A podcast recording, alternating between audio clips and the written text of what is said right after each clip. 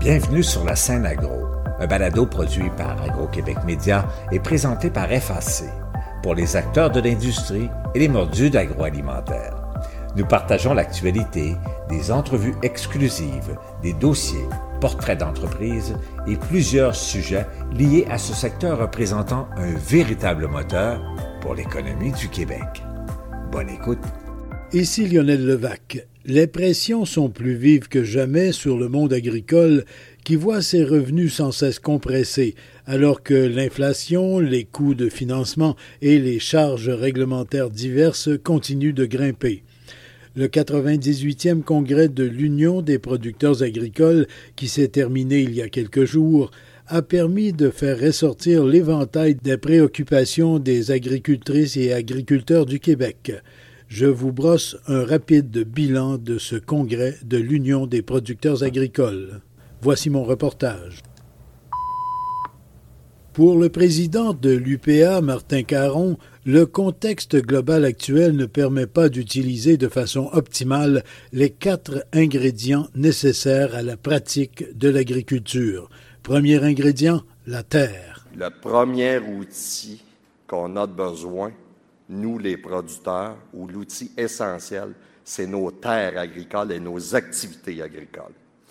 Mais malgré l'importance stratégique en lien avec la sécurité alimentaire, ça n'en finit plus que le territoire agricole est grugé, que nos terres agricoles sont grugées, soit par l'étalement urbain, soit par les investissements des gens, des spéculateurs immobiliers et autres, soit aussi par les projets industriels et par la construction d'infrastructures.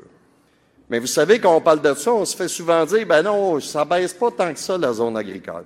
Sur cinq ans, on a perdu 9 583 hectares et sur 10 ans, on a perdu 24 821 hectares. Le deuxième ingrédient est la résilience et il en faut beaucoup pour confronter toutes les difficultés. On nous en demande de plus en plus, on nous demande de contribuer à l'autonomie alimentaire, d'être plus compétitif, d'être plus efficace, de répondre aux ententes sociétales, de s'engager au changement climatique, de saisir toutes les occasions d'affaires, que ce soit au niveau des marchés québécois, canadiens et internationaux.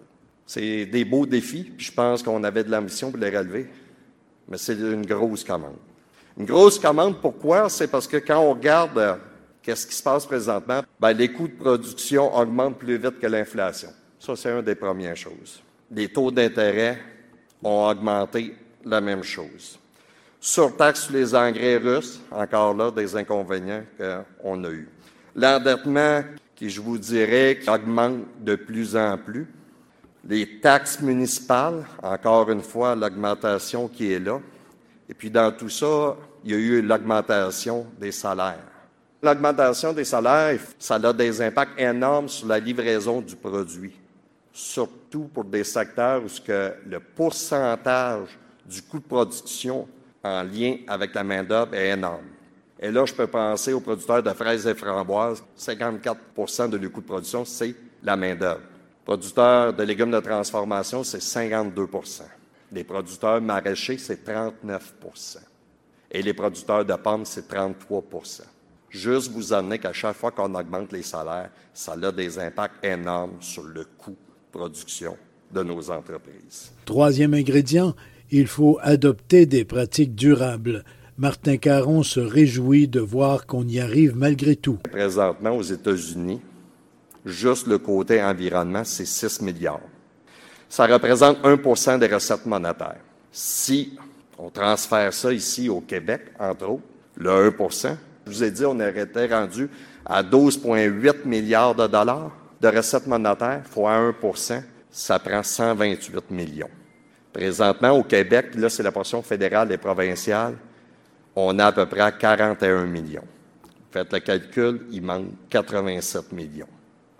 Encore là, c'est pas pour rien que quand on voit notre endettement qui augmente, c'est parce qu'on veut suivre les choses, il faut être capable d'investir, puis on le fait, mais on le fait sur notre bras, Il faut mentionner aussi euh, juste la contribution que vous faites au fonds d'électrification et des changements climatiques le fameux fonds vert. Parce que ça, il ne faut pas l'oublier. Vous savez que quand vous achetez du propane et du diesel, il y a une charge qui est là. Et cette charge-là, elle contribue au fonds vert. Et dans ce fonds-là, pour cette année, on va arriver avec des montants que vous avez investis, 300 millions de dollars. 300 millions que vous avez investis directement, et c'est minime le retour qu'on va chercher. Oui, on a quelques projets qu'on est capable d'aller chercher, mais c'est minime qu'est-ce qu'on est capable d'aller chercher par rapport à ça.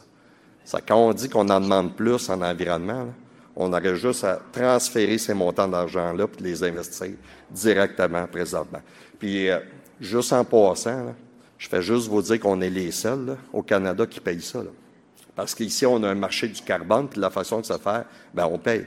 Les autres provinces, ils sont tous exemptés. Et le quatrième ingrédient est l'autonomie des agriculteurs, insiste Martin Caron, qui référait à l'intention gouvernementale de moderniser la loi des agronomes. Ça, ça veut dire là, que chaque jour qu'on faisait des sur nos entreprises, c'est comme si on avait eu besoin de l'agronome qui nous dise de le faire que ce soit pour la gestion de nos animaux, que ce soit pour la gestion de nos cultures, que ce soit pour la gestion au niveau technico-économique, ce soit pour la gestion par rapport à la prévision de traitement, ainsi de suite. On a réagi très rapidement par rapport à ça. Rappelons-nous la caperne. La caperne qui était en février 2020. Vous vous souvenez de la caperne en lien avec les pesticides? Et, là, c'est là que je ne comprends pas. Dans le rapport, les 32 recommandations, en aucun temps, on a dit qu'on voulait enlever l'autonomie des producteurs agricoles. Pourquoi qu'on sort un projet de loi comme ça, puis qu'on est en train de nous attacher? On sait que le gouvernement veut redéposer un projet de loi comme ça. Mais l'autonomie agricole, l'autonomie des producteurs et productrices agricoles, c'est non négociable. Bien sûr, tout cela fait partie du message que l'UPA martèle auprès du ministre de l'Agriculture, des Pêcheries et de l'Alimentation, André Lamontagne, qui, par exemple, veut la protection de la terre, mais aussi la diversification des activités compatibles que l'on peut y mener. Qu'est-ce qu'on va pouvoir faire davantage pour mieux protéger nos meilleures terres, mais après ça, avoir un meilleur contrôle sur ce qui se passe avec nos terres agricoles? Je ne peux pas vous dire aujourd'hui, je vais faire ça, ça, ça, ça. Mais ce que je vous dis, c'est une priorité que dans les années qui s'en viennent, dans ce mandat-là, qu'on pose des gestes pour accroître la protection de nos terres agricoles, puis après ça aussi, avoir un meilleur contrôle puis une meilleure connaissance de ce qui se passe avec nos terres. L'autre chose aussi, c'est dynamiser les activités agricoles. Parce qu'on peut bien avoir des super belles terres agricoles si nos entreprises agricoles ne sont pas capables d'opérer, ne sont pas capables de grandir, ne sont pas capables d'innover, ben encore là, ça vient hypothéquer notre capacité à prendre soin de nos terres agricoles, puis ultimement, ben, à créer de la vitalité dans nos communautés. Alors, encore là, c'est des gestes qu'on va poser. On en a posé dans les dernières modifications euh, qu'on a apportées à la loi sur la protection du territoire des activités agricoles. Il y a davantage d'agro-tourisme qui peut se faire, il y a davantage de transformation qui peut se faire à la ferme, les kiosques de vente, des différentes entreprises qui peuvent se fédérer ensemble pour faire des points de vente à certains endroits. Mais il y a d'autres choses éventuellement qu'on va vouloir faire chercher à innover faire en sorte que vous puissiez exprimer votre talent, votre créativité, puis pouvoir innover dans vos entreprises sur le territoire agricole. Une autre chose aussi qu'on veut s'assurer de faire, ben, c'est de protéger les usages agricoles de nos terres. Parce que Dieu sait qu'il y en a des menaces, même en zone agricole. Tu sais, là, des fois, on entend qu'ils veulent faire des parcs, qu'ils veulent faire des aires protégées. Il y a toute la question des zones humides, il y a toutes sortes de choses. Puis à un ben, ah, ben, on va faire ça d'intérêt agricole. On va faire ça d'intérêt agricole. Ça ne peut pas marcher. On ne peut pas avoir euh, une superficie agricole qui est limitée, puis constamment avoir des assauts qui viennent ultimement d'engruger un petit bout, puis d'engruger un autre bout, en su de toute la pression qui vient du développement de nos communautés partout sur le territoire. Fait que je peux vous assurer, encore là, euh, de mon soutien puis de ma détermination à poser des gestes dans ce sens-là au cours de mon prochain mandat. Puis ultimement, c'est de vraiment faire reconnaître la contribution euh, de l'agriculture, la nécessité que l'agriculture ait ce qu'elle a besoin pour être capable de, cultiver, ça nous prend des terres. Pour être capable de nourrir les Québécois, ça nous prend des terres. Fait qu'il y a des gestes encore qu'on doit poser. André Lamontagne est bien content de son programme de rétribution des pratiques agro-environnementales sur les fermes.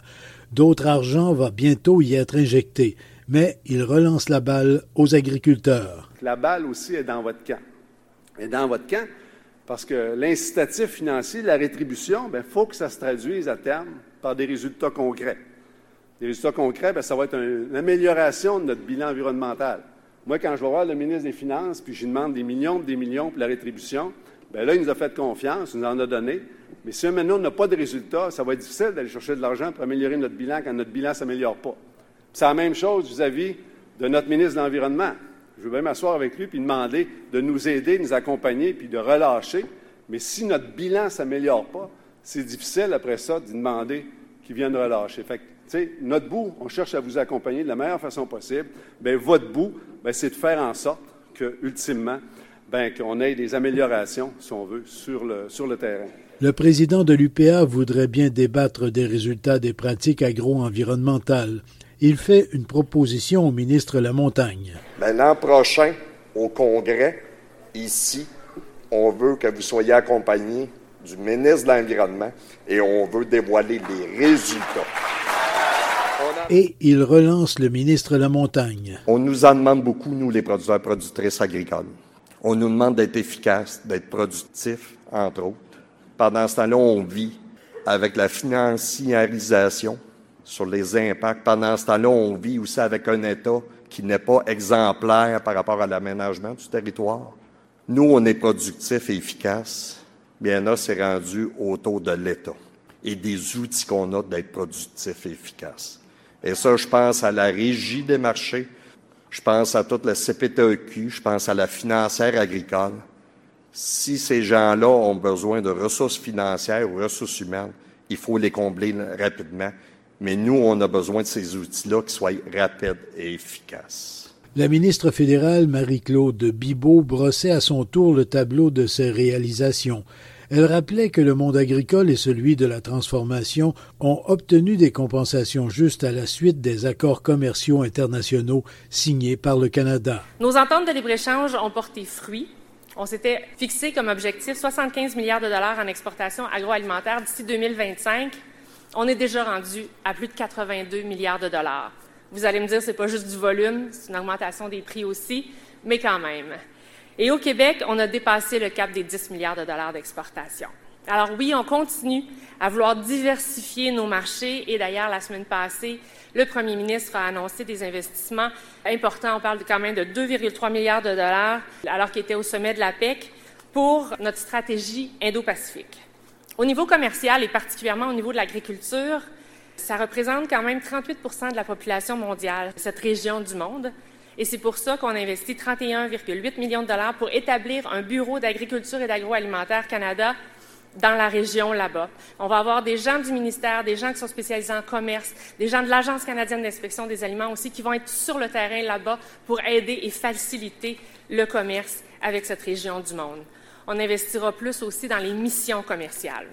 C'est pour ça que les accords commerciaux qu'on a signés dans les dernières années, c'est important, ça a porté ses fruits, mais c'est vrai qu'on a fait des compromis pour y arriver, des compromis qui ont impacté les secteurs sous gestion de l'offre. Vous m'avez entendu le dire souvent, oui, on a fait des compromis, mais on s'est engagé à compenser pleinement et équitablement ces parts de marché qui ont été cédées. La gestion de l'offre, c'est un système auquel on croit, c'est un système auquel on tient, c'est un contrat social qu'un gouvernement libéral a signé avec vous il y a plus que 50 ans. Et on a bien l'intention non seulement de le protéger, mais aussi de le promouvoir. Ministre d'Agriculture et Agroalimentaire Canada, Madame Bibot montre de l'inquiétude quant à l'état d'esprit de nombreux agriculteurs. Je voudrais juste vous rappeler que c'est important de faire attention à vous. J'ai ressenti beaucoup, beaucoup d'anxiété cet été sur le terrain. Ça me touche énormément. Alors, juste vous dire, j'insiste, faites attention à vous. Et si ça ne va pas, il faut en parler. C'est important. C'est important de le faire. C'est important de demander de l'aide. C'est sage même. La santé mentale, c'est aussi important que la santé physique. Et j'en profite pour saluer le travail exceptionnel des travailleurs de rang, des travailleuses de rang et de toute l'équipe de Au cœur des familles agricoles. Au fédéral, on ne s'implique pas directement dans la santé, donc dans la santé mentale, mais récemment, on a fait un transfert euh, important du fédéral euh, aux provinces pour la santé mentale. Et dans ce temps-là, j'en profite pour dire à André que c'est le temps d'aller demander de l'argent pour le secteur agricole parce qu'il y, en est arrivé au bureau du ministre des Finances. C'est notre façon un peu indirecte, mais quand même sincère de vous soutenir, alors n'oubliez euh, pas. Puis vous pouvez compter sur moi dans mon rôle pour vous soutenir, vous soutenir le mieux possible. Mais le congrès de l'UPA, c'est aussi l'occasion de souligner les réalisations dans le monde agricole. Bien sûr, il y a la famille agricole de l'année. En 2022, elle est de Sainte-Agathe de Lobinière. La Fondation de la famille agricole organise ce concours année après année grâce au soutien de trois grands partenaires qui sont présents depuis le début. Le Mouvement des Jardins, Solio Groupe Coopératif et l'Union des producteurs agricoles. Ce concours est le seul qui est axé sur l'histoire humaine et familiale d'une réussite entrepreneuriale agricole. Accueillons chaleureusement la famille agricole de l'année 2022, la famille Champagne. Le fondateur de la ferme Champagne et frère Hervé Champagne a créé sa ferme en 1923. Cela fait donc 99 ans et au fil des ans, il a acheté plusieurs terres agricoles car il avait la conviction que ses fils aimeraient l'agriculture. Et à mon avis, il a dû aussi leur transmettre le goût d'investir dans leur vie de famille, puisqu'en 1968, ils se sont regroupés afin de se donner des bonnes conditions de vie, euh, afin d'avoir quelques fins de semaine, des vacances, ce qui n'était pas très courant à l'époque. Et encore aujourd'hui, cette façon de faire perdure avec leurs fils, cousins et neveux qui forment la relève de l'entreprise L'équilibre de vie est également au cœur de leurs décisions, car pour la ferme Champagne et Frères, c'est l'humain qui prime avant tout, ce qui explique sûrement le succès de cette entreprise familiale. Bravo à la famille Champagne, vous êtes vraiment une inspiration pour nous. Félicitations. Ces hommages, comme ceux qui vont suivre, étaient rendus lors du grand gala de fin du congrès de l'UPA. Suivait le prix environnement Hélène Allary, remis par Catherine Houd d'Énergir. Il me fait plaisir de remettre le prix environnement à l'Association des producteurs fruitiers de la Gaspésie pour le déploiement d'une stratégie phytosanitaire durable dans les vergers. En 2021, l'Association des producteurs fruitiers de la Gaspésie a entrepris une démarche afin de jeter les bases d'une stratégie phytosanitaire adaptée aux réalités de la région. Pour les producteurs de vergers, il était fondamental de développer diverses compétences techniques, notamment pour les traitements phytosanitaires. Mais il n'y avait jamais eu d'observation suffisamment documentée dans la région pour mettre en place une démarche fiable. Le projet a permis de bien connaître le terrain pour implanter une stratégie adaptée. Les informations recueillies mèneront à la création d'une antenne gaspésienne pour le réseau d'avertissement phytosanitaire. L'animateur de la soirée, Rémi-Pierre Paquin, se chargeait de la description des projets gagnants. Autour de Sylvain Morel de Desjardins de présenter le prix Développement Gérard Filion. Le prix Développement 2022 est remis à l'Association des producteurs de fraises et framboises du Québec pour la première édition de Festifraîche. Pour sa première édition, l'événement Festifraîche a eu lieu du 12 au 14 août 2022 afin de mettre en valeur les fraises et framboises d'automne. Dix fermes de huit régions ont accueilli familles et amoureux de produits locaux avec des activités variées et un marché d'artisans gourmands. L'accès et la promotion des petits fruits locaux pendant leur période d'abondance sont au cœur de cette initiative qui offre un rayonnement à l'ensemble des producteurs. Dorénavant, les fraises d'automne sont un must sur le marché.